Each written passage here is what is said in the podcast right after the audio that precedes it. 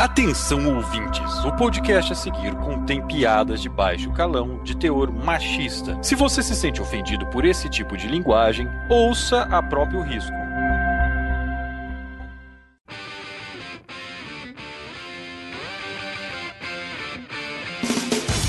Bem-vindos ao J-Wave, o podcast de cultura pop, nerd e japonesa. Aqui é o Kawi, estátua! Aqui é Camis Barbieri e eu quero saber onde, onde está Jacques Cousteau quando se precisa dele. Aqui é o Sasuke, eu nem lembrava desse filme. Aqui é o Juba e o faraó tem hemorroidas. Você sabe disso? Não sei. É isso aí, galera. Então, bem-vindos a um J-Wave Sessão da Tarde. Você vai ter que ouvir esse podcast entre as 3 e as 5 da tarde. É bom que já emenda malhação, né, gente? J-Wave de malhação não vai ser feito.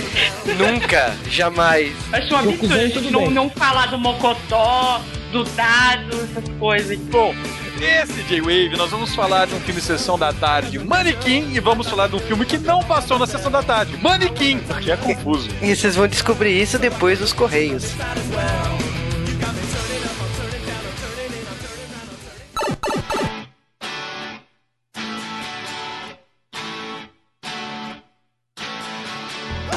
E sejam bem-vindos a mais uma gravação dos Correios do J-Wave. É, estamos aqui de volta com recados, com e-mails, mensagens de voz, uma maravilha essa semana, hein? Continuem assim, fiquei mimado já. Cal, essa semana foi bastante especial pra gente, né? Tá ouvindo essa musiquinha? Tá ouvindo? Você sabe que musiquinha que é essa? Essa musiquinha aqui é o dos ídolos do J-Wave, aliás, metade deles, né? Não tivemos o retorno da dupla, né? Mas tivemos retorno de meia dupla, né? Power Rangers Samurai conta finalmente com o retorno de um personagem clássico, nada mais, nada menos do que Farcus Bookmeyer. O nosso velho conhecido Bulk. Ele está de volta nessa temporada recente de Power Rangers e foi uma emoção pra quem é fã de carteirinha, né? E temos uma novidade aí em Power Rangers Samurai. Ele não está sozinho. É, ele está com o filho do Skull. What? É, tipo, é uma coisa muito bizarra. O Skull teve um filho e agora ele tá adolescente. Porra, se o Skull pode, galera, qualquer um pode, então não desanimem.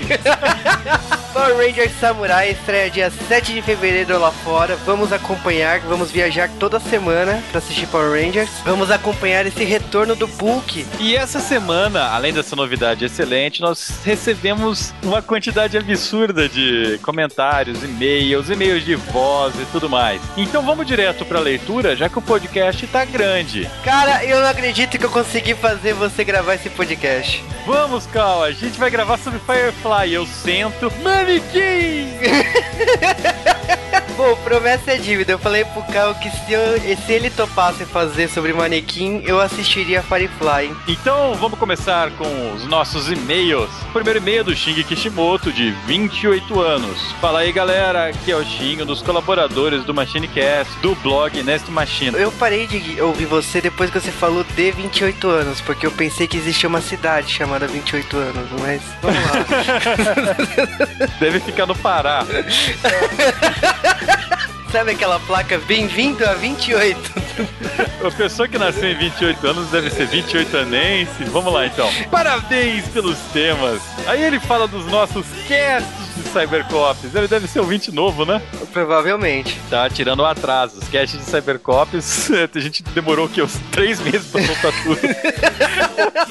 o podcast de Cavalo de Fogo foi bem inusitado. Vocês pegaram num tema que gostei de ouvir. Gostei pacas também do cast de Enrolados. E posso afirmar que é o filme que eu mais ajudei a Disney a lucrar. Pois fui assistir uma vez com meus amigos e uma com os meus sobrinhos. Ele deixa uma sugestão, né? A gente fazer de corrida maluca. Corrida Maluca tem pouquíssimos episódios também, cara, de 6 minutos. É, mas valeu, né? Quem sabe, né? A gente consiga fazer, né? Cavalo de Fogo a gente conseguiu. Desafiando todo mundo. E o Daigo nos mandou uma história ótima. Fala, rapazes. Hoje nas conversas entre amigos surgiu o assunto do Cavalo de Fogo e alguém me solta a seguinte fala: Nossa, mas era tão legal. Lembrei do episódio e na hora falei: Ah, mas não era não. Eu não me recordo muito bem de como era. Eu era criança e quando vi o desenho sempre ficava pensando: se ele é o cavalo de fogo, cadê o fogo? O nome dele no original é Wildfire, que é fogo selvagem, que é um tipo de incêndio muito comum nas regiões do sul dos Estados Unidos, cara. Que merda. É, era um nome. Se você prestar atenção, todos os cavalos tinham nomes estranhos, né? Thunderbolt e tal. Brutus. Brutus, né? Mas ele continua. E por que ela não queimava o rabo em cima dele? Ele não é um Rapidash, ele não é um Ponyta, ele é um cavalo roxo só. por que aquele amuleto era gigante quando ela era bebê e ficou pequena quando ela cresceu? Se toda noite ela ia pra Darshan, que horas ela dormia? Ela era o Batman. Analisando friamente essa gama de desenho dos anos 80, uma conclusão é possível se tirar. A gente engolia qualquer coisa. Pelo menos éramos forçados pela falta de opção e ausência da TV por assinatura, que por sinal hoje em dia não ajuda muito também. Poucos eram realmente bons como Caverna do Dragão, Thundercats e outros supracitados, mas que pelo menos sirvam para termos de assunto hoje em dia para adultos. Sobre a história bizarra, ele... ele põe um aviso gigantesco, senta que lá vem história. Conheço uma menina cujo o nome é Darshani, e certa vez perguntamos o porquê do nome dela. Ela respirou fundo e falou, bom, sabe o cavalo de fogo? ela nem precisou dizer mais nada e todos gargalharam e ela balançou a cabeça em conformidade com o fato. Que merda, né, cara? Mas olha, é super comum isso, cara. Quando entrou o Jaspion na faculdade foi a mesma coisa. Eu já vi no Orkut garota chamada Patrine. É, as pessoas se tornam fãs da série e decidem batizar os filhos com esses nomes. Eu tenho um amigo meu que se chama Egon e, tipo, Egon por causa de caça-fantasma. Pais nerds é outra coisa, hein? É. Ele vai ser zoado pela vida. E ele dá os parabéns pelo cast, ele conheceu a gente por causa que eu estive lá no tour do Papo de Gordo. E valeu, Daigo, espero que você vire um ouvinte frequente aqui no J-Wave. O Danilo Ribeiro falou: Nossa, esse foi um dos desenhos do seu Silvio que marcou a minha infância. O looping infinito das TV abertas, eu nunca percebi que Cavalo de Fogo tinha 13 episódios. E quando falaram, eu pensei: Não, não pode ser, mas aí tudo faz sentido agora. Ele agradece o cast também, cara. Ninguém acredita que Cavalo de Fogo tem só 13 episódios, não adianta. é, e valeu mesmo por você considerar o nosso podcast um dos seus favoritos. Nossa, eu quero ver quando a gente tiver que fazer um de Dom Drácula, acho que tem seis. Ah, mas cara, eu quero muito fazer de Dom Drácula. E bom, a Tati Santana nos mandou um recado. Cavalo de Fogo pode realmente ter sido um desenho medíocre e sem muita expressão para a época. Ainda muito menos fez jus ao nome de seus criadores, Hanna-Barbera. Contudo, situando cronologicamente em sua época, podemos considerá-lo um clássico contido e simplório, mas representativo para a infância de muitas crianças que viveram a época dos anos 80 e 90. Nossa, ela falou bonito, hein? Há muitas situações esdrúxulas, com certeza, mas como diz um grande amigo meu, faz parte. Gostei do tom de zombação dado ao cast. Curti bastante. É, a gente não tinha outro tom pra dar, né, cara? Nossa, cara, tem um monte de gente que reclama no Twitter que a gente estragou a infância É, dele. né? Ah, mas também a gente chama equipe de elite de escrotização do J-Wave, cara. É, juntar Camis e o Marvin. Não, tinha como sair algo. e a Laura mandou pra gente. Essa leitura de e-mail serviu para duas coisas. Enumerando. Não, não, dessa vez o jogo vai falar. Tá bom. Enumerando novamente. Fazer o Cal falar tão lindinho.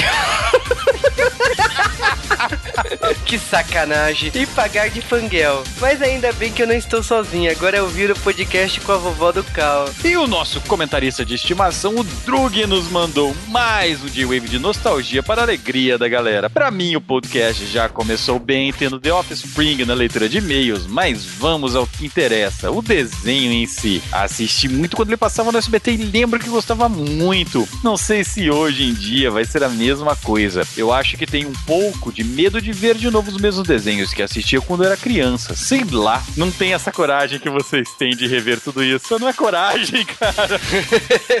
A gente jogou os dados e deu cavalo de fogo. Foi isso que aconteceu. E o Roger Wilk nos mandou um recado. Como sempre, mais um podcast excelente, tirando o fato de terem destruído toda a infância que senti ao lembrar do desenho. de uma nostalgia de mais de uma pessoa. Ele tá aqui como o, o representante de todas as pessoas que nós destruímos a nostalgia. O Rafael de Oliveira, digo, o Rafael Tequen, mandou uma mensagem falando que o apelido dele a partir de hoje é Rafael Tequen. E o outro Rafael, Rafael Caim, mandou um recado que é rico as palhaçadas com cal. Ele escreveu Kali aqui, cara. Eu não gostei de Que intimidade é essa, rapaz? Teve mais gente que, que mandou também. Teve o Cleberson Machado, teve o, o Marcos Mendes, teve o MK, galerinha que gostou. O Zac Malvado, ele falou que ele gosta da exclamação que a gente fez e tal, mas ele não quer mais ouvir nostalgia Disney. Poxa, cara. o Zac Malvado foi o contra, né? Tipo, eu quero saber quais podres ele gosta pra gente fazer. Foda, cara. Manda um e-mail pra gente, Zac Malvado. Pior que o nome do cara é bacana.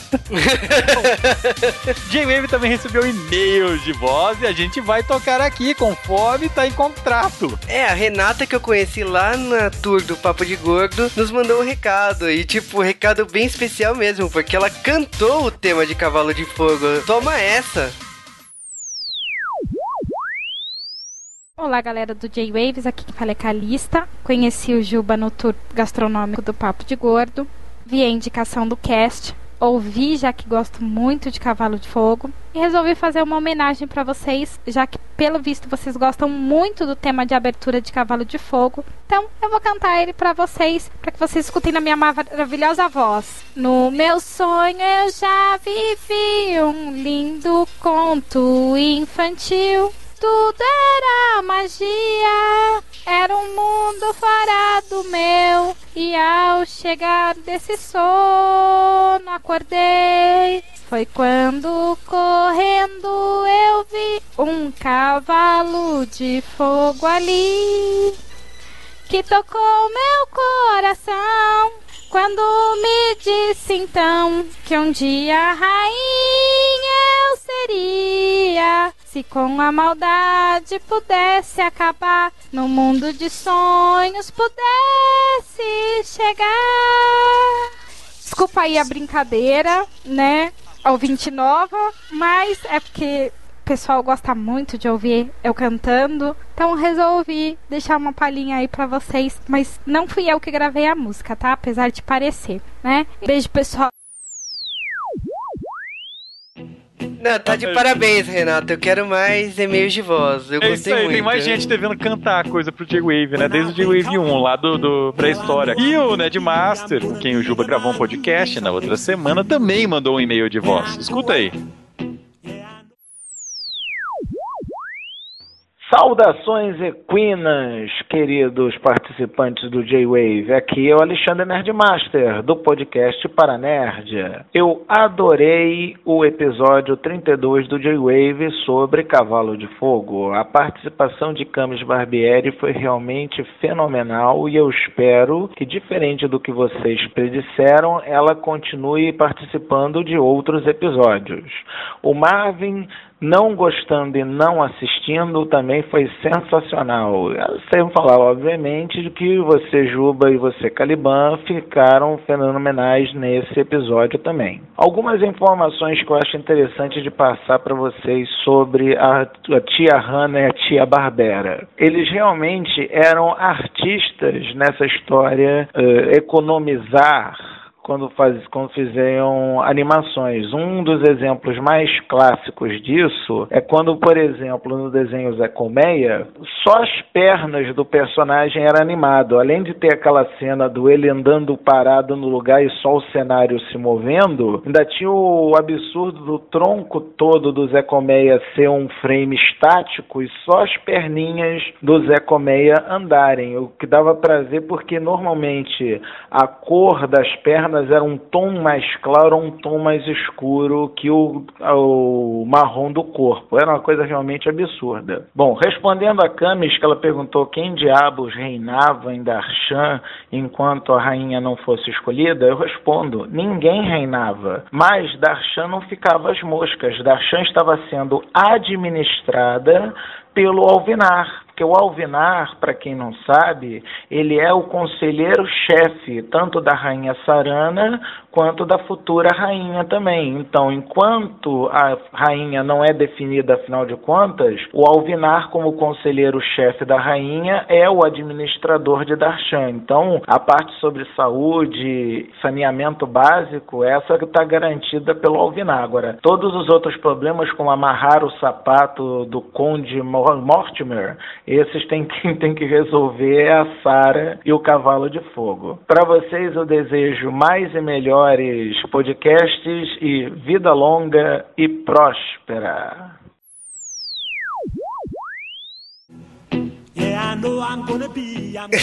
Foi um e-mail mais técnico, mas valeu, Nerdmaster. Foi uma honra participar lá do Paranerd e ele convidou o Cal agora, né? É isso aí, cara. É só aparecer aí que a gente topa. Bom, galera, nosso correio está enorme, mas nós terminamos. Agora a gente pede para vocês participarem do J-Wave. Então você já sabe, para mandar um e-mail, basta mandar para jwavecast.gmail.com. Se você quiser mandar tweets enquanto ouve o podcast, você pode mandar para arroba jwavecast. E comentários é só comentar no post aí do J-Wave, www.jwave.com.br. Comente e a gente vai ler aqui. É isso aí, galera. E vocês podem mandar e-mail de voz. O J-Wave ainda tá aceitando as gravações do pessoal que quer participar do J-Wave. Manda uma gravação aí de um minuto, um e-mail de voz, sei lá, de um minuto, falando sobre algum tema que você goste, se apresentando, falando por que, que você é um cara legal para participar do J-Wave. E quem nos mandou pode deixar que a gente vai entrar em contato. A gente tentou responder para todo mundo, mas teve bastante gente. Se você não recebeu a resposta ainda, relaxa, cara. E então vamos para Manequim. Cujo convidado devia ter sido o Daco, que já tem intimidade com objetos inanimados.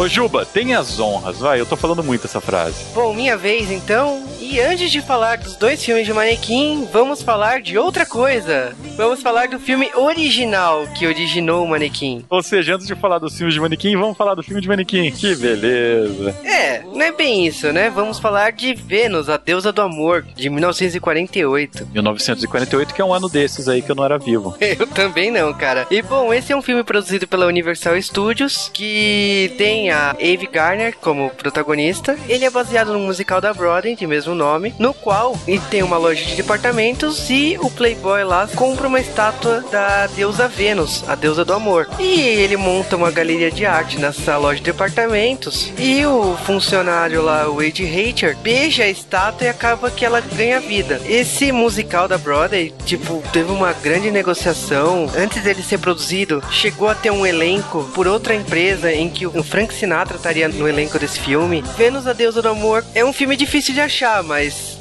saiu no Brasil e vale a busca aí para quem quer ver a origem do manequim. Eu ainda vou mais fundo falando na origem do manequim e vou colocar um pouco de mitologia grega aqui. E eu tô falando nada mais, nada menos. Aliás, eu tô falando uma coisa que pouca gente sabe do que eu tô falando. tô falando de Pigmalião e Galateia, cara. Que é a lenda de um meliante, Pigmalião, que é um escultor, faz uma estátua perfeita, ou assim ele diz, né? Eu imagino que seja tipo um bonequinho de, de pauzinho. Ela é tão perfeita e tal, rola lá um esqueminha dos deuses e ela ganha vida. Olha que bonitinho. Provavelmente esse filme de 48 veio daí. É, com certeza, cara. Pra você que gosta de cultura grega, eu não tenho nada pra dizer. Bom, o que é irônico que sendo um filme musical da década de 40, a gente esperava que o filme dos anos 80 também tivesse musicais, mas você percebe que o musical foi deixado de lado a favor das músicas dos anos 80. Musicais foram deixados de lado nos anos 80, cara. Sim, é, é um fato Tem isso. Pouquíssimos.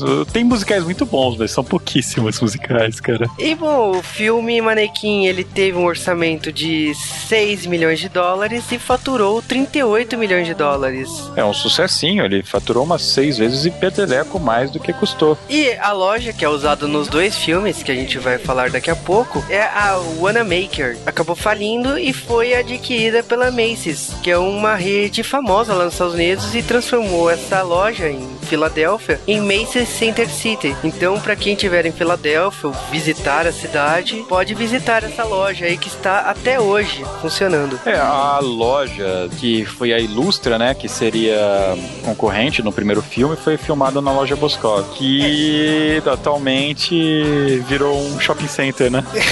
Infelizmente a loja também não rolou e usaram o lugar lá para virar um shopping. E bom, enquanto manequim, a magia do amor, a continuação continuação de 91, o nosso filme querido da sessão da tarde, esse filme pagou mico nos cinemas. É, enquanto esse filme ele custou 13 milhões, ou seja, mais que duas vezes o primeiro filme, ele teve um faturamento de uma merrequinha de 3 milhões e 700 mil dólares. Um fracasso total. Não, é, você imagina que ele deixou um rombo nas contas do produtor de 10 milhões, cara. Bom, Manequim a Magia do Amor, pela crítica, ele é considerado uma das piores continuações da história, por mais que a gente goste. Nossa, eu prefiro a continuação do que o original, cara. É, é muito irônico, né? Isso, né? Cara, 10 milhões de prejuízo. É, isso é triste, cara. Conheço vários exemplos de filmes assim que são bons. O Manequim não é o caso. É, e só para justificar esse pod, a gente escolheu mais pela continuação, que é o que passava na sessão da tarde, do que o filme original, né? Eu acho que quase ninguém que tá ouvindo o cast ouviu falar desse filme original ou sabia que existia um filme original, eu incluído.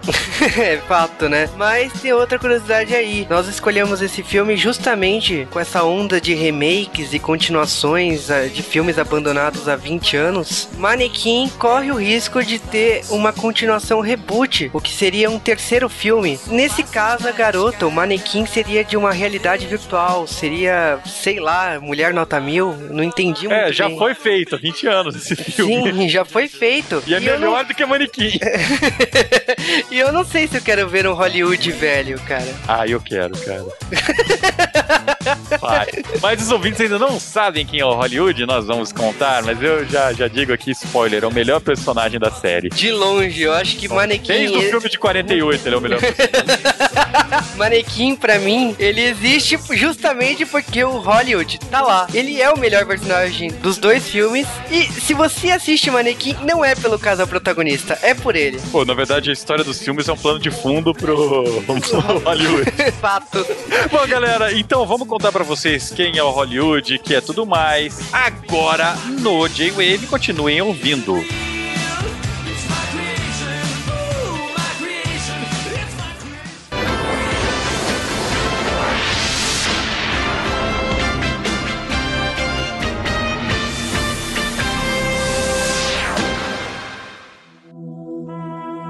Édifo, Egito. Há muito, muito tempo atrás.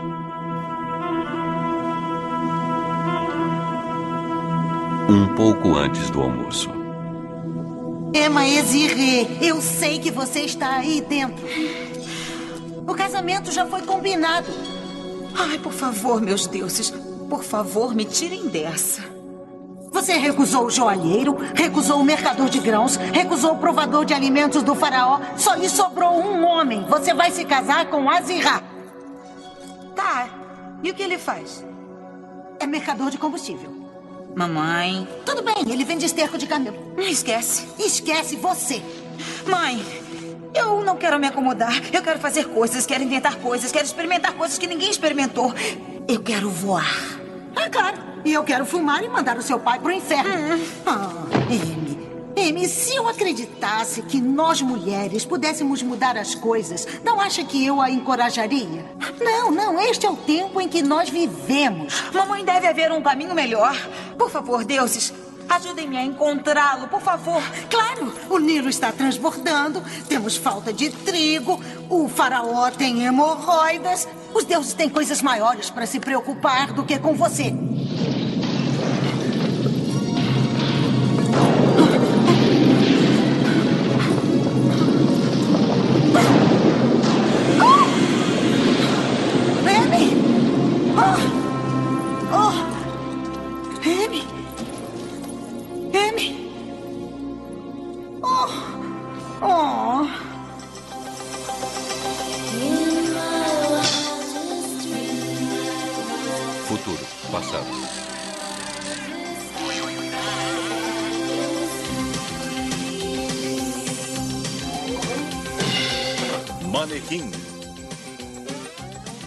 Vamos falar então do filme Manequim, de 1987. E você deve estar pensando, ah, é aquele filme da sessão da tarde que eu assistia. E não! É aquela decepção, né? Como assim? Não, filme da sessão da tarde? Não, teve um filme antes. E esse filme chegou no Brasil em VHS. Eu tenho ele aqui em casa. Infelizmente, tipo, ele não é tão conhecido no Brasil, porém lá fora ele é mais relevante que o segundo. A gente vai falar daqui a pouco. E esse filme ele começa no Egito Antigo. Um pouco antes do lanche. É, pouco antes do almoço. Um pouco antes do... que piada são Não, Não, tem. vai, olha. Já começa o seguinte: tem uma puta, uma puta abertura animada mó legal, vai. Tem uma loira no Egito. O É, uma atacante mais A gosta. loira no Egito, é, vestida de múmia. Tipo, eu nunca vi tanta estereotipação numa cena só. Eu nunca vi tanta pesquisa no Egito. Nossa, não, e é sensacional, porque ela também, ela é uma, essa moça ela é revolucionária em vários sentidos, porque ela também não segue a religião politeísta. É, ela só diz, oh meu Deus, me ajude. Tipo, ela já é bem moderna, né? Você vê que ela- sonho dela é voar. Já vê que um sonho no Egito é super comum. Todo mundo no Egito queria voar. Por que não, né? Por que não? Gente, era só, é só segurar duas folhas de palmeira e descer embestada da pirâmide. Essa moça não sabia de nada. Ela tá lá, sem perspectiva de vida, ela quer voar. Só aparece pessoas toscas pra ela casar. Chega a mãe dela, aparece e fala assim: arranjei um novo pretendente que trabalha com uma empresa de fertilizante. Não, porque você sabe que lá no Egito isso é muito importante, né? Porque lá a terra é muito fértil. Não, não, não. Areia, né, gente? Sem contar que o Egito tá muito. Não, o trilho tá faltando, o farol tem hemorroida. Meu, se o farol não pode ficar sentado o dia inteiro no trono, fudeu, o que ele vai fazer agora, né? Os diálogos desse começo são uma coisa absurda. Porque ela tá lá falando: Ah, então eu, eu queria ser livre, queria voar e tal. A mãe dela, num desdém, solta assim: É, eu também queria fazer mil coisas. Mas olha como são as coisas. O faraó tem hemorroidas. Eu falei: Nossa, mas que coisa boa. Azar do faraó, né? Mas cansada dessa vida de Egito antigo, né? De ter que fazer aquela dança egípcia, que ela faz no filme inteiro, que merda. Ela acaba então desejando pros deuses tirarem ela dessa, aliás, pro Deus único e poderoso tirar ela dessa, e ela some. Some, é, é- faz muito sentido, né, isso, porque ela, ela é ela desaparece do nada. Uma, um O que aconteceu, gente? Você não sabe, só vai descobrir. Não, e aí vem aquele desenho. No desenho, detalhe que ela é morena de pele e de cabelo, né? Aliás, esse desenho é legal, porque explica o que aconteceu com ela em todos esses anos, né? Eu assisti, mesmo com essa introdução do desenho, eu não consegui entender como foi que de repente ela foi esculpida em manequim. Porque não faz sentido nenhum. O que acontece? Se passou 4 mil anos, é 1987, e esse Jonathan Sweet, né, que é o, o McCarthy, ele é um artista neurótico que ele acha que tem que ter a perfeição suprema em tudo que ele faz. Ele começa a bolar lá o manequim, e é a perfeição em vida. Ele fala que ele consegue fazer um desse a cada quatro dias, e o chefe dele fala: Não, você tem que criar quatro desses por dia. Bom, ele olha manequim perfeito e blá, foi demitido. Ele começa a arranjar um monte de emprego. Loser, né? Pizzaria. Mas, mas ele aplica aquela arte doentia dele em todos os empregos. Ele tá numa pizzaria, ele começa a desenhar na pizza com os pimentões e tal. Foi jardineiro, ele Ele faz um coelho. Mas, pô, outros- alguns empregos fazem sentido. O jardineiro fazendo um coelho, ele podia fazer pro, sei lá, o Clodovil, se tivesse pra contratando, quando pegava ele. Todos os sentidos. Não, ele também ele, ele faz balão, ele faz balão, lembra? Ele- Puxa, é verdade, cara. O dos balões foi o melhor, porque ele, tava, ele falava assim, você quer o quê? Ele ficar fazendo o coelhinho, o canguru, os brinquedos. Mas o que eu mais gostei foi quando ele dá um balão enorme pro moleque e aí faz aquela cena clássica, né? Que a criança pega o balão e voa. E se fosse antigamente eu não iria acreditar, mas devido a recentes fatos, recente não, já faz um tempo, que aquele padre louco voou nos balões, eu acreditei que a criança voar, né? Aí o pai solta meu filho, ele tá bom, não é que sai voando lá. Justo. Mas o que não é justo é que ele tem uma namorada bizarra. Gostosa.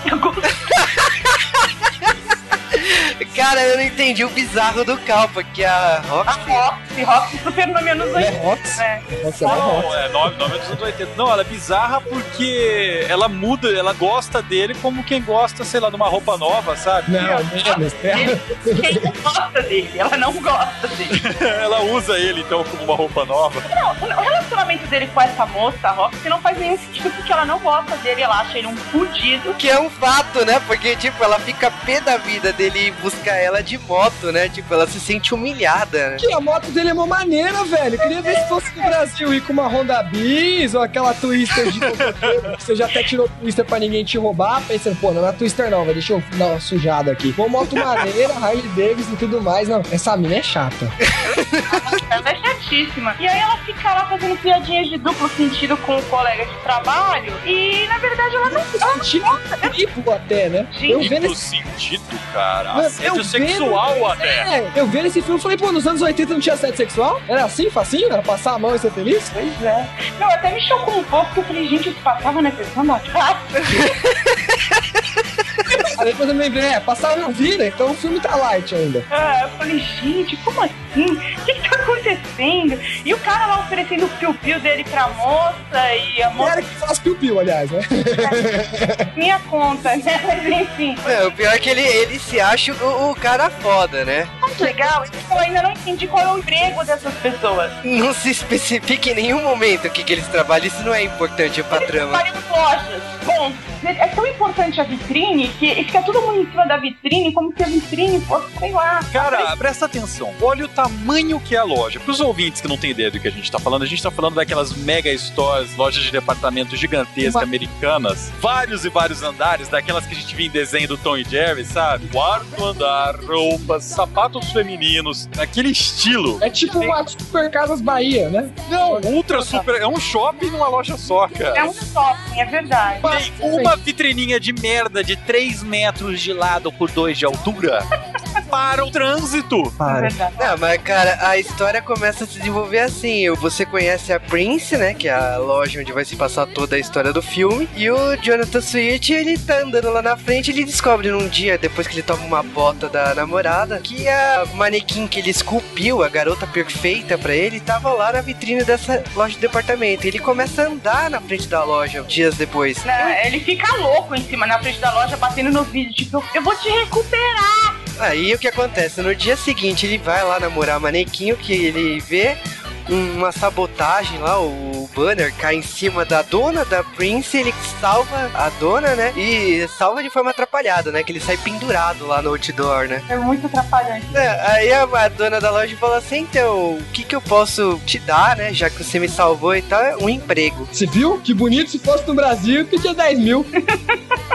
É, ele vira o quê? Vi- é, vitrinista, né? Não, na verdade, ele vai fazer o estoque das calcinhas, né? É, ele tem um fetiche absurdo pelas calcinhas. Toda hora ele quer ir lá no provedor e rola peitinho nas cenas. Ele fica lá repondo as calcinhas, sei lá que diabo de emprego que deram pra ele. Estoque de calcinha, né? Não, é, é uma pergunta muito boa. Não, ele trabalha no estoque direcionado para o andar de lingerie. Falei bonito agora, né? É, é um jeito bonito de falar que ele tá repondo as calcinhas, né? Não, não, e ele liga pra namorada dele pagando. Aí, mano.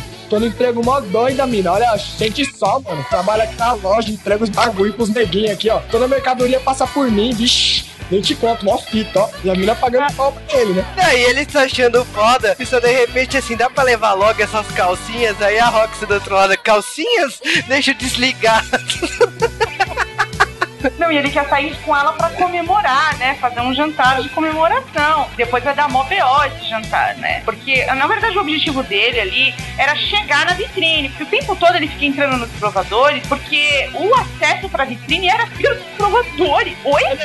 É uma porta, né? uma porta leva você pro provador, outra leva pra vitrine. Tipo, por que não? né? E é igual as duas portas, não tem um só pessoa autorizada. Pra quê? Pra quê? As pessoas não fazem isso, né? É, não. Cara, eu, eu imagino uma senhora lá entrando no, no provador errado, então. E já tirando a roupa, né? E nem olhar. Por isso que para o trânsito naquela. Ah, agora entendi. Não, falar em parar trânsito é a gente apresentado pro melhor personagem da série, né? Praticamente, né? O Hollywood Monte Rose.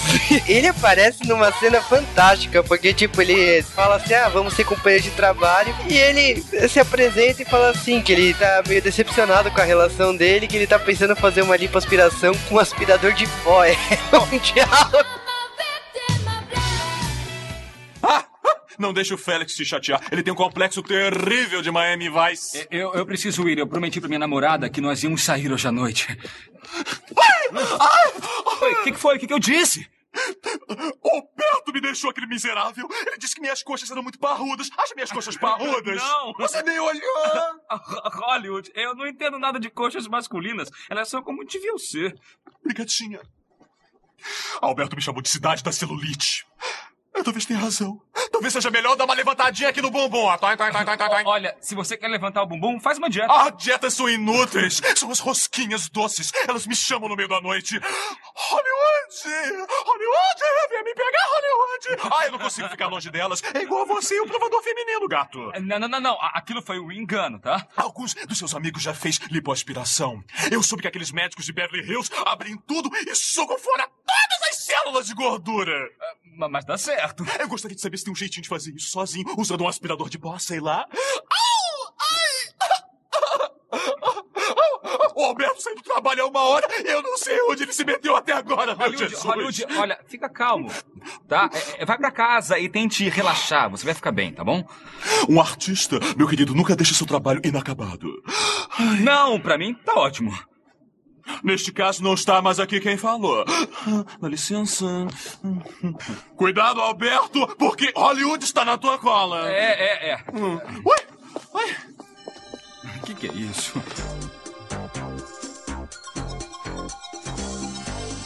A loja só tem gente estranha. Pra começar, ele entra na loja e fala: Ah, e aí, quando a loja vai abrir? Já abriu. Aí mostra que não tem ninguém na loja. A loja tá mó bem, né? E o guarda da loja, cara? Putz, o guarda, meu. E aí ele tá lá com um cachorro bulldog, com o bulldog é uma gata, gente. Mas, cara, é horrível. É o Rambo.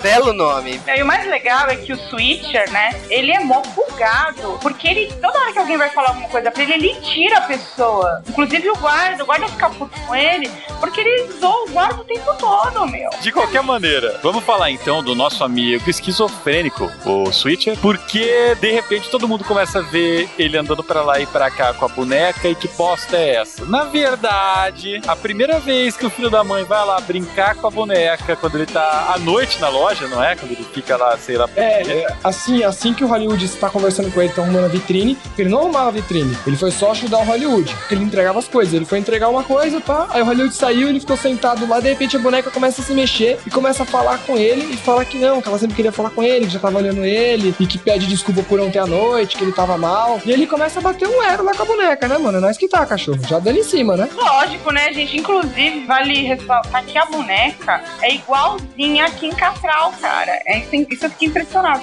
Eles fizeram realmente um manequim que é igual a atriz. Eu acho genial esse começo de relacionamento dos dois, né? Porque, na verdade, a ideia da vitrine é dela. Então ela faz uma vitrine fodástica. E o que acontece? Chama a atenção da região. A loja fica cheia, é, causa trânsito. É um absurdo a vitrine que ela faz. Então, vamos lá, ela faz a vitrine, ela ficou 4 mil anos trancada. Na verdade, é quando ela aparece, ela conta pro Jonathan que ela renasceu várias vezes. Então, ela diz que conheceu Leonardo da Vinci, ela fala que conheceu várias figuras históricas. Então, provavelmente ela usou todo esse conhecimento pra fazer uma vitrine, lógico, também. Da década de 80, porque ela chega e já se veste como uma pessoa da década de 80 e tudo E que que ela, ela faz tá tá na moda da década de 80. E o cabelo dela tá cortado na década de 80, tudo da década de 80. Não, é porque ela pode, então, essa é a diferencial dessa manequim. Ela pode ver quando ela tá com o manequim, ela sabe as coisas que acontecem. Tanto é que, como eu falei, ela comenta que viu ele de noite lá, por isso que ela ficou com dó dele. Mas aí toca um rádio e ela, meu Deus, onde os músicos estão escondidos? Sua teoria tem A minha teoria é o roteiro do filme é uma porcaria. Caramba, eles pelo menos tentam. Mas não, esse filme tem um roteiro base, é horrível, como a gente falou, não explica nada, mas é muito gostoso você assistindo o filme. Você não fica pensando nos detalhes. Aliás, outro detalhe que é legal contar nessa parte é que ele esquece que ele tinha um encontro lá com a Roxy gostosa. E ele não tá nem aí, entendeu? Ele quer a carne nova no pedaço, entendeu? Ou madeira Ele tá- nova. é, ele tá lá pegando a boneca, gente. Ele não tá nem aí se ele tem uma namorada de verdade, né? Ele passa tanto tempo que ele dorme na loja e nem percebe quando ele acorda, tá lado da vitrine, tá o mendigão. O mendigão Olha pra ele e fala, e aí, Manolo? Aí ele olha lá, tá a bolinha voando no meio do nada e a vitrine mó bonita. E ele percebeu que ele dormiu na loja, entendeu? O negócio foi bom, hein? Fala da Roxy, que roupas são aquelas? Ombreiras, muito anos 80. Anos aquelas- 80. Mas na época ela tava na moda. Na época, Tá muito na moda, esse é o problema. A década de 80 foi uma década que foi fora de moda, cara. Até na década dela. as calcinhas, que toda hora eles tocam nas calcinhas, você olha aqui e fala, o que tá acontecendo calcinha da década de 80 não é aquele maiô da Mulher Maravilha?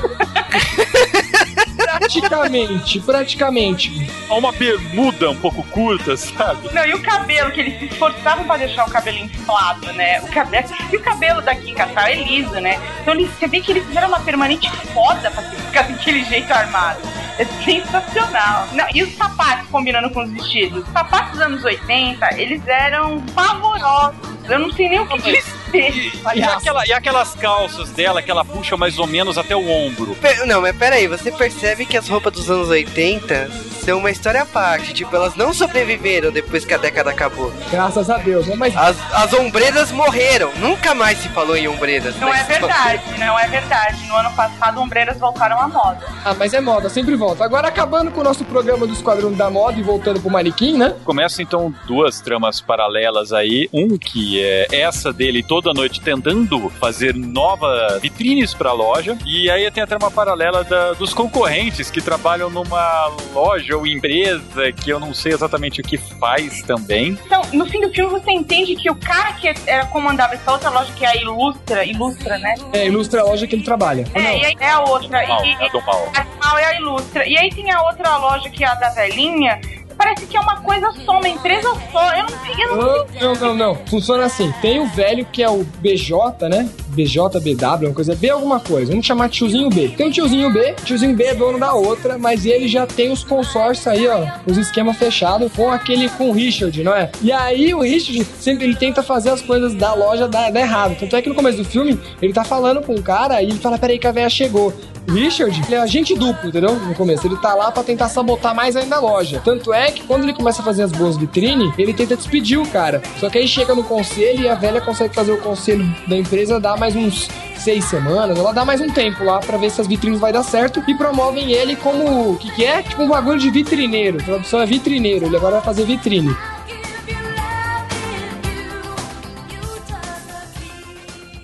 Nada tema com Hollywood, não há problema. A central da fofoca disse que a diretoria quer te dar um belo de um chute no bumbum. Deixa que eu vou entrar naquele papo furado. Eu vou explicar tudo direitinho. Como é que eles podem pensar em demitir você? Hollywood são, são empresários, não devem gostar muito de apelos emocionais, tá? Tem razão.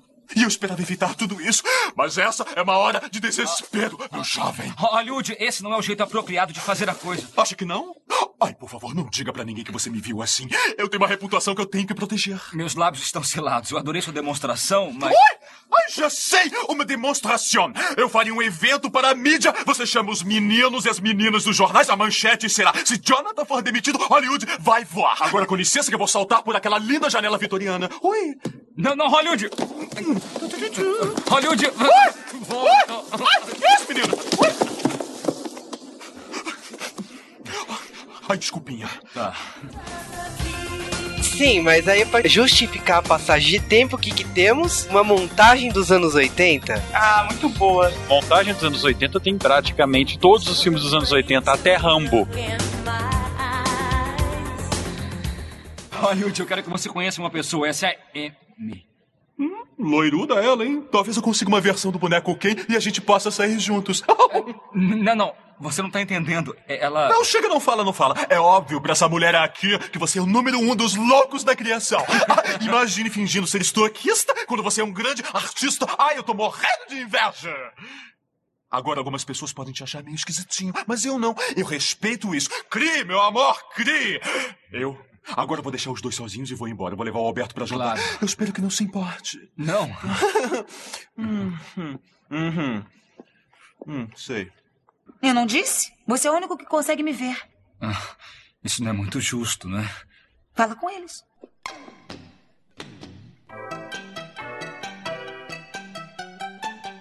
O Jonathan, ele se apaixona lá pra manequim, ele começa a conversar com o Hollywood e o Hollywood entra no clima e fala assim: beleza, eu vou trazer o Ken e aí a gente faz dois casais. Hollywood dá sacadas geniais, assim, ele não para de se destacar. do E os filme. óculos do Ciclope Fashion anos 80 que ele tem? Não, ele tem vários, né? Mas o Hollywood, na verdade, ele é uma grande inspiração pra Lady Gaga, né? Porque ela se inspira. Não, mas ah, agora pensando bem, Hollywood realmente inspirou Lady Gaga, né? Então, acabando a super montagem dos anos 80, clichê mor, assim que acaba a musiquinha maneira, você sabe que vem coisa, né? Pra variar, né? Tipo filme de terror. Aí nessa hora aparece a bichona, aí ele tá conversando, não, tô aqui com ela, de repente eles olham pra ela, pronto, ela virou manequim. Aí eh, a bichona vai embora, aí ela volta e fala, não, eu tenho que te contar, só você me vê aqui, entendeu? Por isso a gente só pode se encontrar aqui. Aí que ele fica doidona pra, pra trabalhar lá toda noite, né? Não, e aí que dá a impressão total que ele vai ser internado em alguma parte do filme, né? é, cara é um esquizofrênico foda. Não, e aí eles começam a fazer a espionagem industrial, né? Aí logo em seguida da- dessa cena, a Roxy, toda gostosa, agora com o cabelo solto, muito gostosa. É o momento, é o momento mais gatinho dela. 44 44 minutos. Por emoção ali. Aí ela vai e chama ele pro restaurante. Agora não, agora ela tá, ela tá dada, né? Ela quer falar com ele porque quer falar com ele. Toda feliz, agora você tem um emprego de gente. Eu tô te oferecendo um emprego onde eu trabalho, que é muito melhor que o Zona. Ele ficou sem emprego várias vezes, nunca ofereci um emprego pra ele, agora ela vai oferecer, né? Safada do caramba. Só que ele dá um Hadux nela, que ele não quer mais saber. É aí que eles começam, não, mas a gente tem que achar um erro dele, mano. Vambora. Por que, que ele não quer achar esse emprego, né? O que, que tem de tão importante nessa, em fazer vitrine que ele não quer sair de lá? Aí a gente então vê que começa essa traminha do pessoal da Ilustra querendo pegar ele, descobrir o que que tá acontecendo, quem que é a ajudante secreta que ele disse que tem, né, outra pessoa que ajuda ele. Você descobre que é muito fácil você se infiltrar numa loja que só tem um segurança que é um doido veterano de guerra.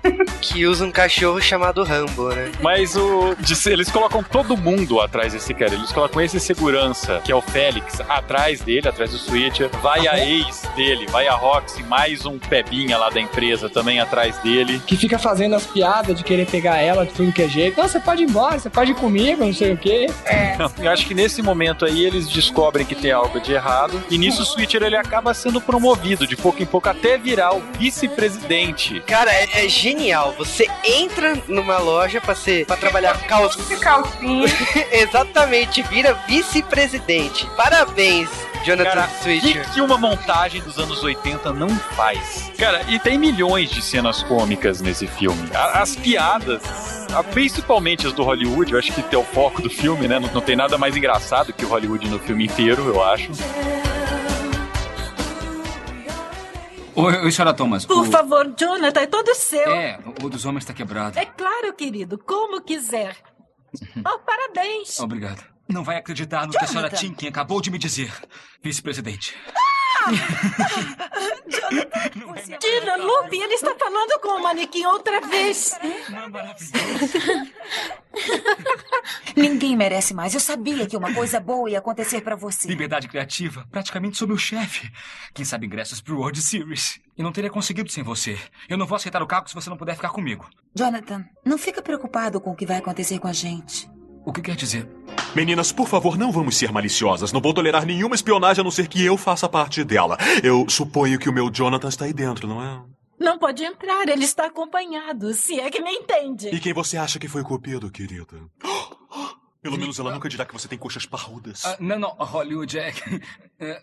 Ah, sabe que eu nunca te interromperia quando você tá transando com um pedaço de madeira. Mas é muito importante. Se Hollywood precisa de Tá, ajuda. o que que foi? Eu preciso de sua musa inspiradora. É, pois é, né? Eu sempre me achei o rei da cocada preta, o maior entre os melhores no que eu faço. Mas vendo você, oh, digamos que eu sou agora um lixo não reciclável. Molde-me, instrua-me. Eu aprendo rápido.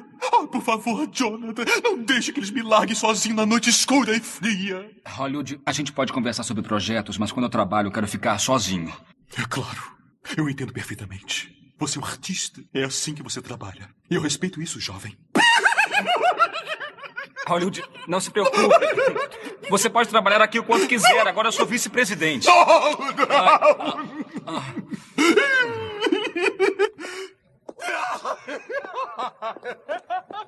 Quem está chorando? Pode ser o novo vice-presidente, a bicha ou até o manequim.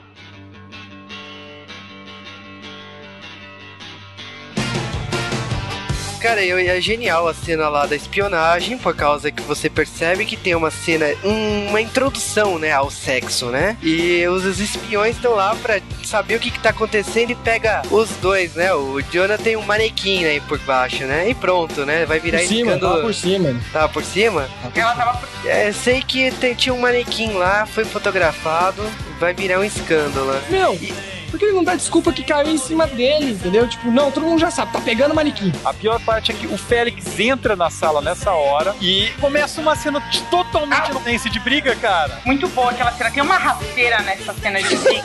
Não, os motivos, não, vou te dar um soco. Esse daqui é pelo Rambo, ele não fez nada pro cachorro. Esse aqui é pela minha mãe. Que mãe dele, tá ligado? Não, na verdade, se você parar pra pensar, o Peter não fez nada ninguém, cara. Ele tá na dele, ele só tá comendo o manequim, mas. A coisa é que a, a história dele estar envolvido com o manequim vai se espalhando. Então, tipo, a, a empresa toda já sabe que ele tem um caso com o manequim.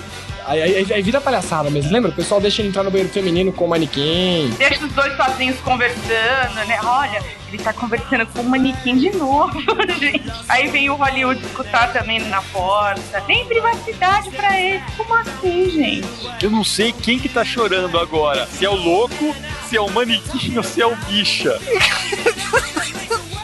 Gente, é um absurdo eles, eles fazerem essa tradução, né?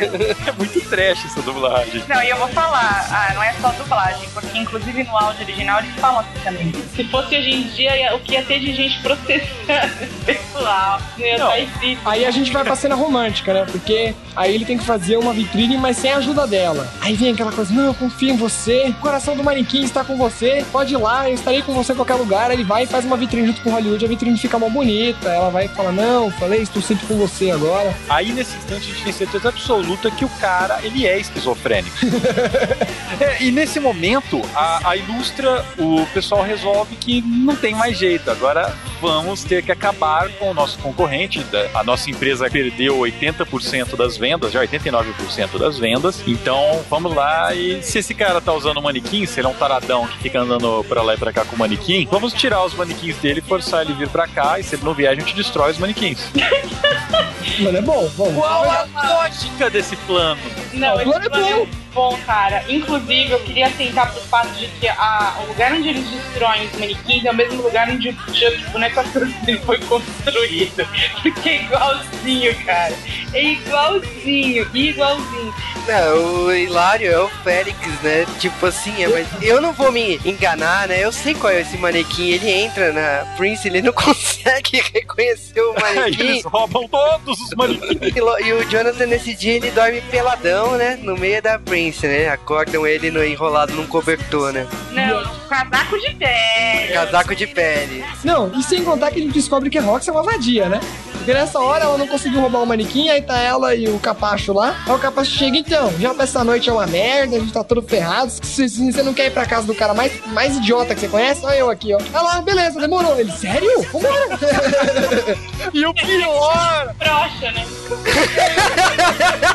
muito bom, o quarto dele é muito comédia, ele tem um bagulho de John Cena, assim, não, é muito, muito comédia, muito comédia. Não, e eu ia falar que a culpa é dela porque ela é muito fria.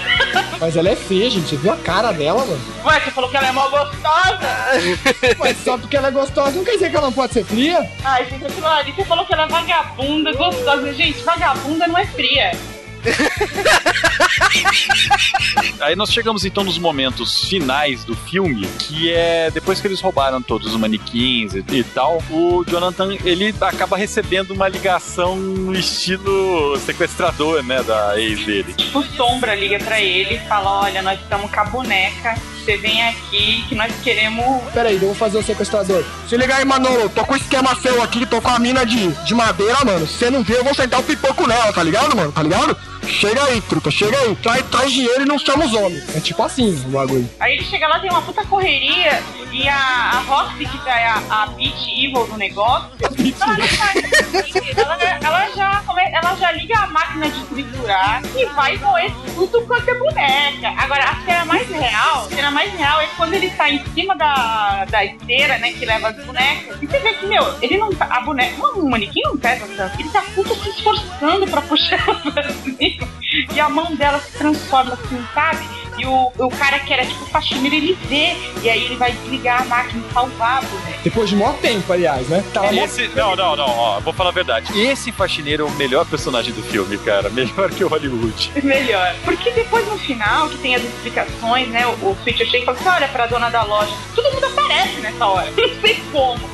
Mundo aparece. Olha, não, essa aqui é a mulher da minha vida, ela é boneca mais Antoninha aí, eu vou casar com ela, vou fazer ela uma mulher honrada. E aí todo mundo sai feliz, né? E esse faxineiro mergulha num monte de lixo e some. Pra achar uma boneca pra ele, né? Aí ele acha a Roxy, tenta pegar ela, mas não Ele dá. começa a dar beijo nas bonecas, elas vão ficando. pra ver se fica viva, de repente ele acha uma, olha pra cima, ó, graças a Deus.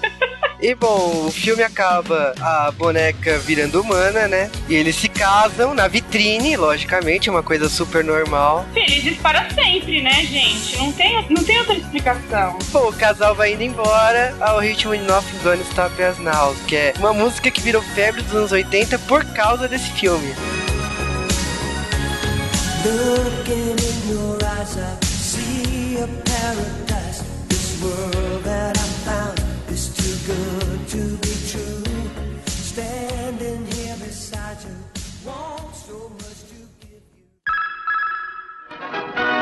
Certa vez, no reino de Hatman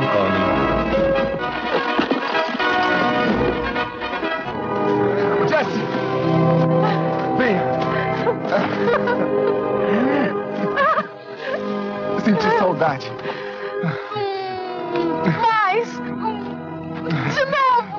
Que fará comigo agora, senhor? Vou achar um padre para nos casar e viveremos felizes para sempre. E sua mãe? Sabe o que ela pensa sobre o nosso casamento?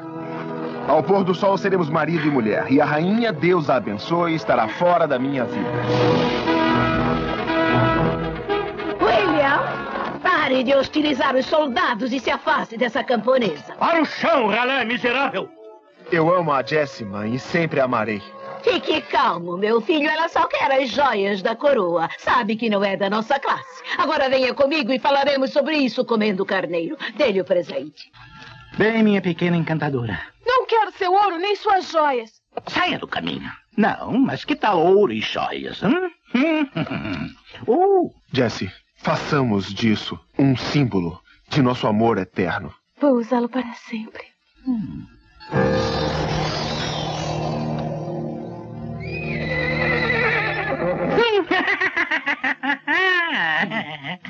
Você amaldiçoou o meu presente.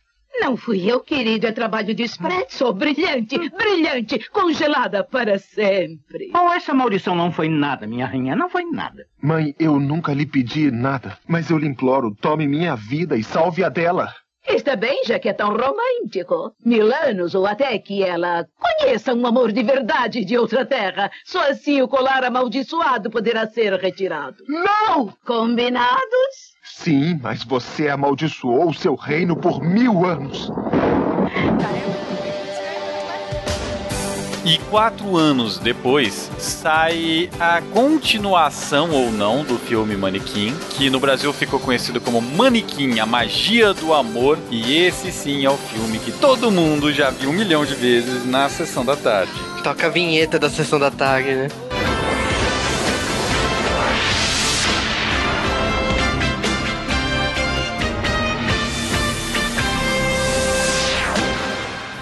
Qual era a chamada desse filme? Hoje, na sessão da tarde, um manequim apronta todas. Coisas que Deus duvida. Há mil anos atrás, agora na loja. Não tem essas coisas, não? Ai, gente, era linda. É um conto de fadas. Conto de fadas que já começa na Europa, mil anos atrás, no país de Hoffman Koenig. O filme pelo menos começa mais sério do que o outro, vai. Com um castelo tipo assombrado. É claro que não. O negócio é muito tosco. O príncipe ele se apaixona por uma camponesa e resolve fugir com ela, mas a rainha é contra. Então, ela, a hora que o príncipe está saindo, atravessando uma ponte, os soldados cercam ele. O príncipe vai lá e corta os chifres do elmo do soldado. O soldado olha para ele: Meu senhor, a gente é proletário aqui, a gente quer salário mínimo. Você vai realmente querer uma briga? A gente não quer, mas deixa a princesa aqui, deixa a gente tomar cerveja. O que eu acho legal nessa, na sessão cenas iniciais é primeiro Idade Média, os dois têm tecidos sintéticos rolando soltos, né? E a menina e, e o cara se beijam assim, com emoção, né? A pesquisa continua firme. Mas é porque são os mesmos roteiristas, então tem lógica. O único problema dessa moça é que ela não tirava a sobrancelha. Eu fiquei bem tensa. Combina com o estilo, mas combina com o estilo de cabelão dela e a idade média, vai, até que enfim a Não, mas pesquisa. ela é depilada, cara. Agradeço uma coisa, não tem ombreiras nesse filme. Olha, é que esse filme ela já tá um pouquinho mais. As roupas já estão um pouquinho mais ousadas, né? E o permanente também não tava tão na moda, só ela tem um permanentão. Não é aquele permanente capacete, é aquele permanente mais pra dar volume. O cabelo dela era estilo Jane as Que também é da época, né? Exato. Se alguém fosse interpretar a Jane as hologramas, seria essa moça. Ela seria a atriz desse filme. Então, esse filme, pelo menos a loira faz sentido, tá na Europa, o cara, eu só não gosto do principal. O outro principal era muito mais divertido. Ele era um babaca, doido por arte, etc. Ele era divertido. Tinha a namorada dele que, bem, sei lá porque ela tava com ele até hoje, a gente não sabe disso, a vagabunda. Aqui ele não tem piriguete, não sei porquê, entendeu? A mãe dele trabalha numa agência de namoro ainda, gente. A cara dele é uma agência de namoro. Cheio de coraçãozinho. Quando ele tá lá naquela briga no meio da Idade Média, a mãe dele chama o feiticeiro real pra ele resolver o problema, né? Você fala, ó, você não vai casar com essa mulher, eu vou botar uma maldição nela. Eu não quero que você casa com essa piranha. Aí ele diz, mas mamãe, eu quero. Ela diz, então dá um colar pra ela. Vamos assentar, tipo, em 5 segundos isso. Aí ele pega um colar e fala assim, ó, meu amor, esse aqui é o símbolo do nosso amor, nós vamos ficar juntos para sempre. Assim que ele põe o colar nela, a bicha vira um manequim medieval, cara.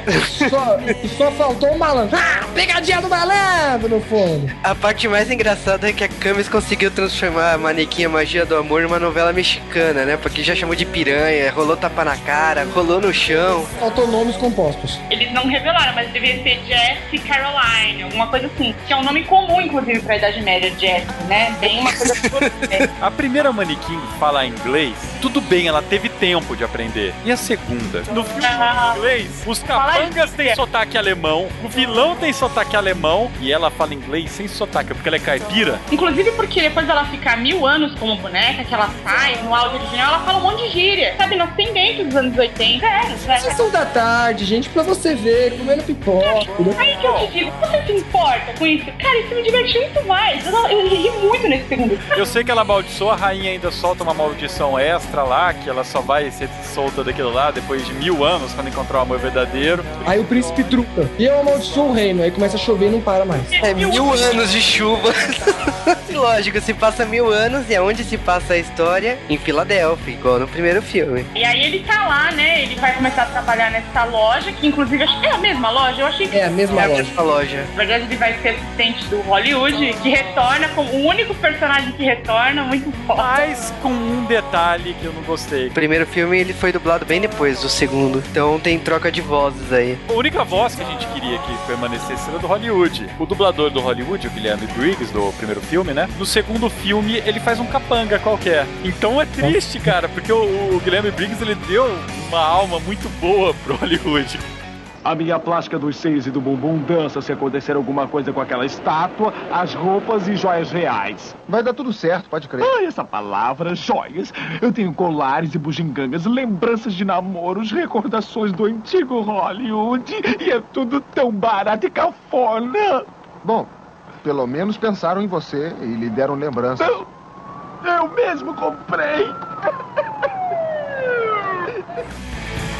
Sem comentários. Agora, eu acho que o príncipe, né? O príncipe William, né? Que aqui é o Jason na Jason. mundo atual. Ele vai lá trabalhar na loja. Tipo, você percebe o quanto é o nível de fudido dele, né? Porque ele estaciona, o que que ele faz? Ele leva o volante. Ah, isso é excelente. E o segurança da Prince, ele olha pra ele e fala assim: Não, você não estranha não o volante. Ah, que nada, eu pensei que era um chaveiro. Como?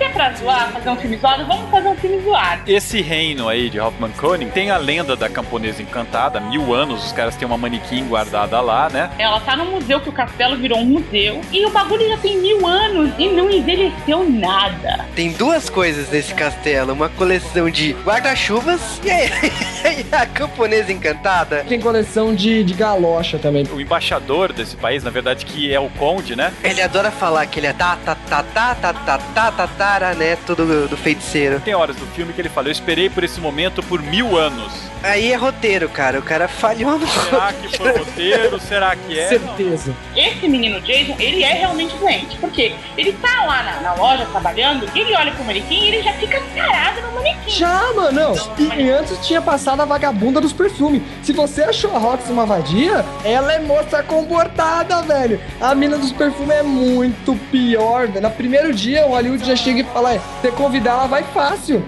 Ela pensa, não, a mina não vai falar nada depois dessa. Ela chega então, sexta eu tô livre, tá? Ele fala assim: não, vamos com calma, a gente vai trabalhar junto, né? A gente não precisa ir com tanta pressa. A menina já quer dar pra ele na sexta-feira. E o segurança atrás, então, tô livre na sexta. Ela, tô nem aí. Mas ó, a melhor cena pra mim do começo do filme é quando vai chegar a boneca pra um show dentro da loja, que não faz o menor sentido também. E aí o Hollywood descobre que o que acontece? Teve um acidente ele tem que ir lá resgatar a Stark, não é uma boneca Que é o tesouro nacional de um país. É um incidente diplomático. E aí a melhor cena pra mim é quando a boneca cai na água e aí o Hollywood grita o seguinte: Onde está Jacques Cousteau quando se precisa dele? Porra, como assim, gente? Pra quem nasceu depois da década de 90, foi um grande explorador submarino francês. ele morreu, vocês têm que lembrar que ele morreu faz bastante tempo já. Ai, gente, vocês não conhecem Jacques Cousteau, vocês não têm cultura. Porque quando eu era criança, tudo era Jacques Cousteau, Jacques Cousteau National Geographic. Essa piada pra mim foi perfeita. Não, e aí a gente é apresentado pro trio fanservice, né? Por que diabos três bombadinhos são segurança, velho? Que roupas são aquelas? Não, não, no começo eles estão de roupa, no começo eles estão de roupa. Tava, tava de boa, tava de boa. O Hollywood dá em cima, é lógico, né? Quantas testosterona e pá, ele zoa. Aí depois você percebe que eles são três patetas também, o estereótipo clássico, né? Aí eles fazem strip pra pegar carona com caminhoneiras. Eles descobrem que é o caminhão de lixo, eu ri muito. Mas assim, o- a história começa a se desenvolver aí que o Jason descobre que a Jessie não é uma estátua comum, né? Ela acha que ela tem vida e tal. E depois a coisa se repete quando ele vai limpar a estátua na loja. E ele tira o colar e de repente, ah, ó, ela é uma pessoa de verdade. Não, e ela é bem vagabunda mesmo. Sim, não, Tudo bem, a coitada ficou lá mil anos e tal. Ela não viu nada, porque a outra boneca, a outra boneca, ela tinha o poder de ver as coisas. Ela não sabe o que tá acontecendo. Ela vê um ela não tá mais na ponte, quer dizer, tipo, ela nem estranha que não tá na ponte. E ela vê lá o cara vestido de outro jeito, num lugar estranho. E a primeira coisa que ela faz é tentar beijar o cara. Porque não importa se é o cara ou se não é. Ela quer casar com alguém. Ela quer dar pra alguém. E aí ele fala, não, mas eu não sou esse William. Ela não tem problema, vai você Você percebe que esse é o conceito de uma princesa Disney. Ela só quer casar e ser felizes para sempre. É, não, mas ela fala, não tem problema se você não é ele. Eu te amo. Tipo, Como assim? Senão ela ia ficar titia já, ela já tava velha pra época medieval. E ele fala, não, realmente, eu acho que você me ama, né? Cinco minutos os caras se viram. Não, eu acho que você me ama mesmo. Meu, te amo, ah, então vamos embora pra minha casa. Mostrou Se você pensar bem, ela é mais vagabunda que a menina do perfume que marcou na cesta. Ela já tava marcando pra agora, né? Acontecem diversas cenas que ela só sabe repetir a mesma coisa. Nossa, essa é a comida mais gostosa que eu comi em mil anos. O melhor são as comparações que ela faz. Não, eu sou uma moça muito prendada, eu consigo tecer um cobertor em 17 meses. Eu olhei, eu aplaudi essa cena.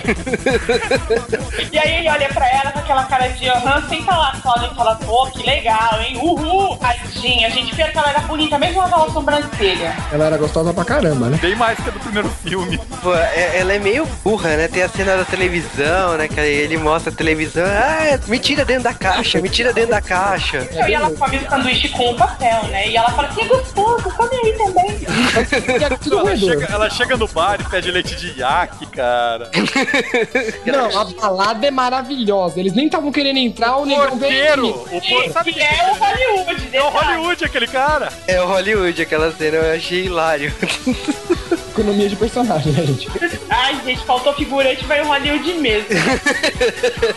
Ele é o único ator de verdade aqui mesmo, ele vai saber fazer dois papéis, vai. Não, e ele humilhando as pessoas na fila de entrada, sai, aqui não é baile de formatura, vai embora. De novo, o Hollywood salva o filme, né? Não me conformei como fanservice aqui é direcionado pro público feminino. Pensei que via ela, ia ver a manequim pagando peitinho de novo. Não, agora os bombadinhos se vestem com roupa de dançarino da Madonna. É isso que é bom no filme. Que você olha aquela roupa de ginástica e você fala, meu, esses caras não são homens. Não, eles, eles na verdade eram, eram o que é hoje em dia os caras de academia. É, mas a melhor diálogo, assim, é quando o Hollywood vê eles com essas roupas e fala assim, ah, vocês são tudo bosta. Sem contar que tem uma cena nada a ver, porque o, o, o chefe agora da loja de departamento vai na casa da mãe do outro porque ele quer arrumar uma namorada, ele tem medo da câmera. Aí ele vê que o moleque mora lá, ele fica com medo, pega a câmera e quebra. Não faz o menor sentido dentro do, do filme. Porque não importância alguma ali. Não, não tem. Assim como os dois ajudantes dele que repetem tudo que ele fala. Não, aquilo ali tá ali, tipo, como uma piada a mais, mas na verdade, se tirasse, o filme sobreviveria muito bem sem isso. É, porque o plot é muito básico até aí, né? Eu acho esse filme pra lá de preconceituoso. Pra terminar, a gente tem um vilão que aparece nessas, né, nesse comecinho do filme, né? Tem, É. tem uma verruga. Que verruga é aquela, velho? É a cinta e tem um pelinho, um pelinho tipo, 30 centímetros no pelo do cara.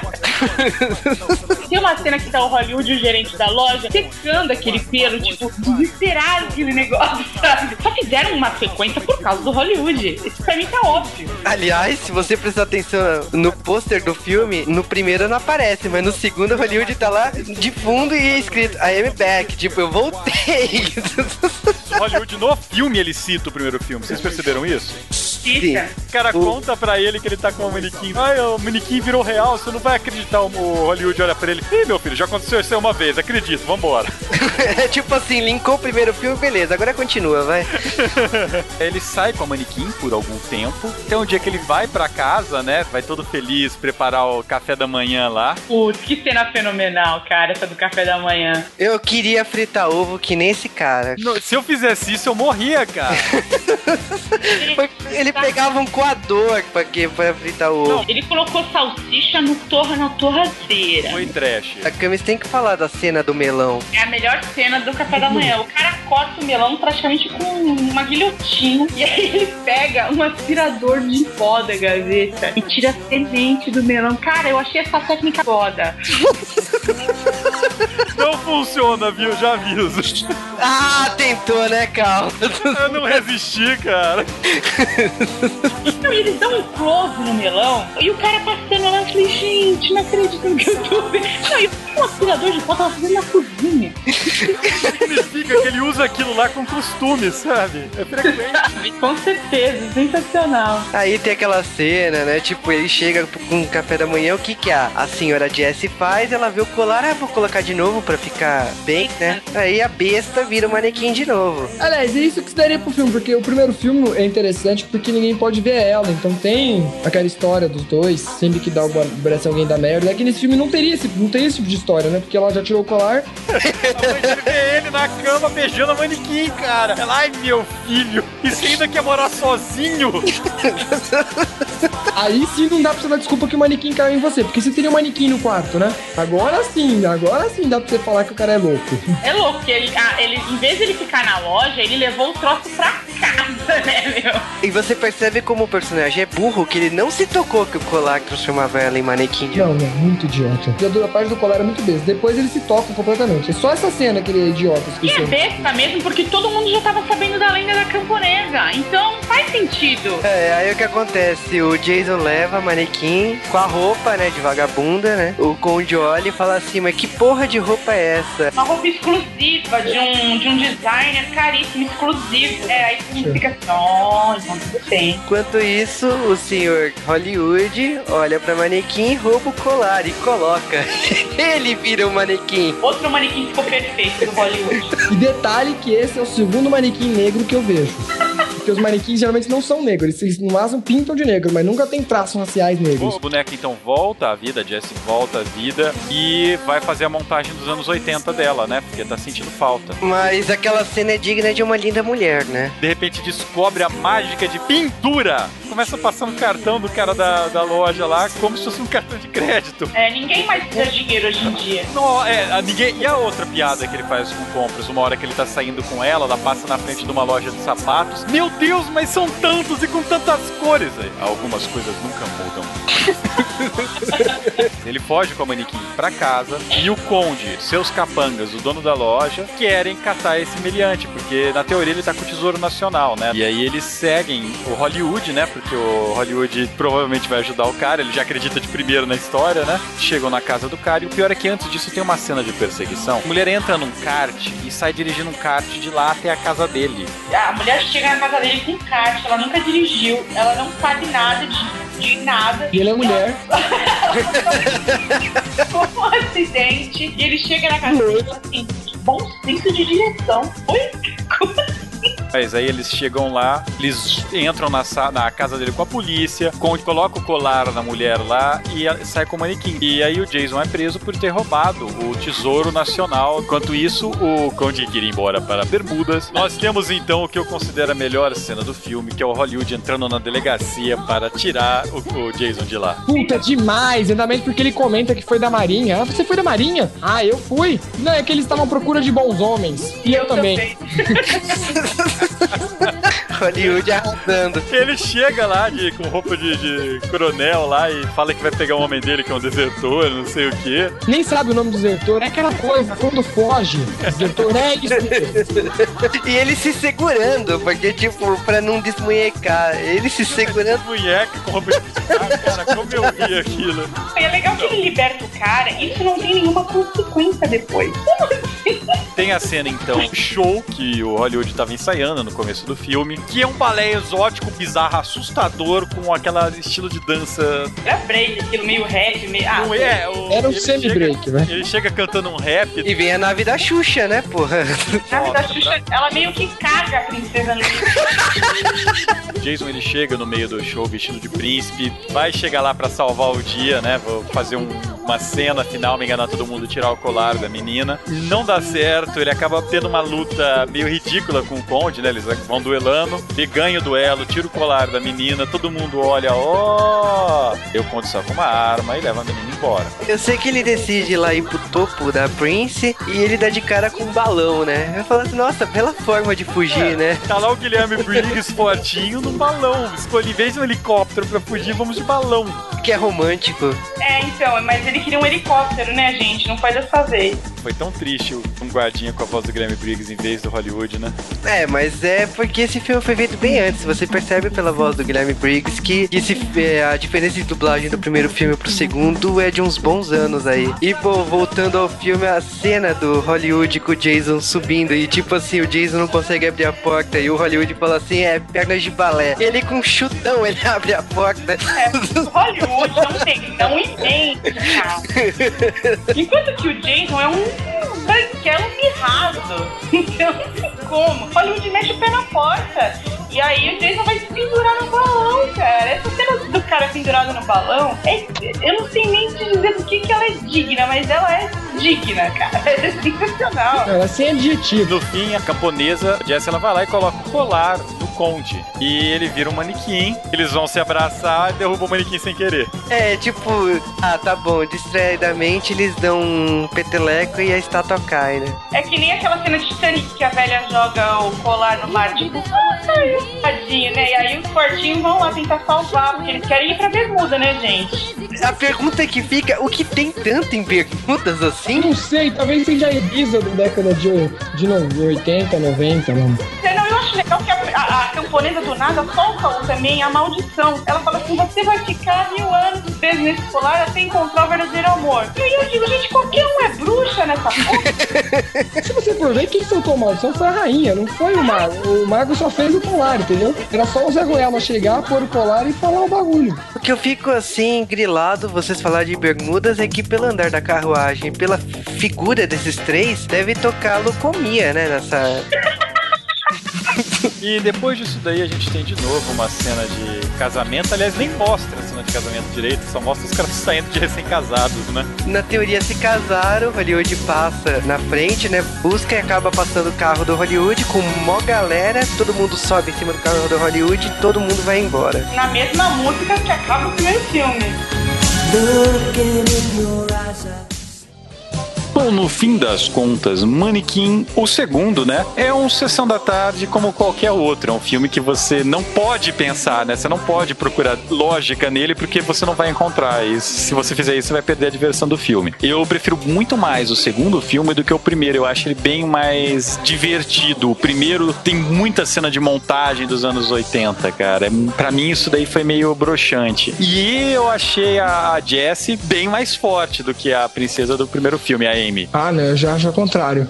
Eu até me considero que a a história do primeiro filme é muito mais sem a menor noção. Pelo menos aqui eles tentaram dar um. Tá, aqui tem uma maldição, pá, tem uma explicação. E não usa tanta montagem. Acho que tem no máximo só uma mini montagenzinha, né? Mas não, não passa tempo tanto. Cara, é, mas eu, eu acho assim que o. Esses filmes aí, eles não têm um ritmo tão legal, porque eles parece que só tem meio, sabe, no filme. Parece que o fim simplesmente, tum, acabou o filme. Não, não tem uma continuidade que hoje em dia é mais comum. Isso eu acho bizarro deles, cara. Por isso que é sessão da tarde, né? O objetivo é o seguinte: tem que finalizar. O que a gente vai fazer? Vamos casar todo mundo. Que nem final de novela. Arrumou um casamento, tá feito o filme, tá acabado. Ainda bem, né, que é casamento. Eu não ia ficar muito feliz se todo mundo tivesse filho, né? Pô, num filme, né? É, não, não ia dar, né?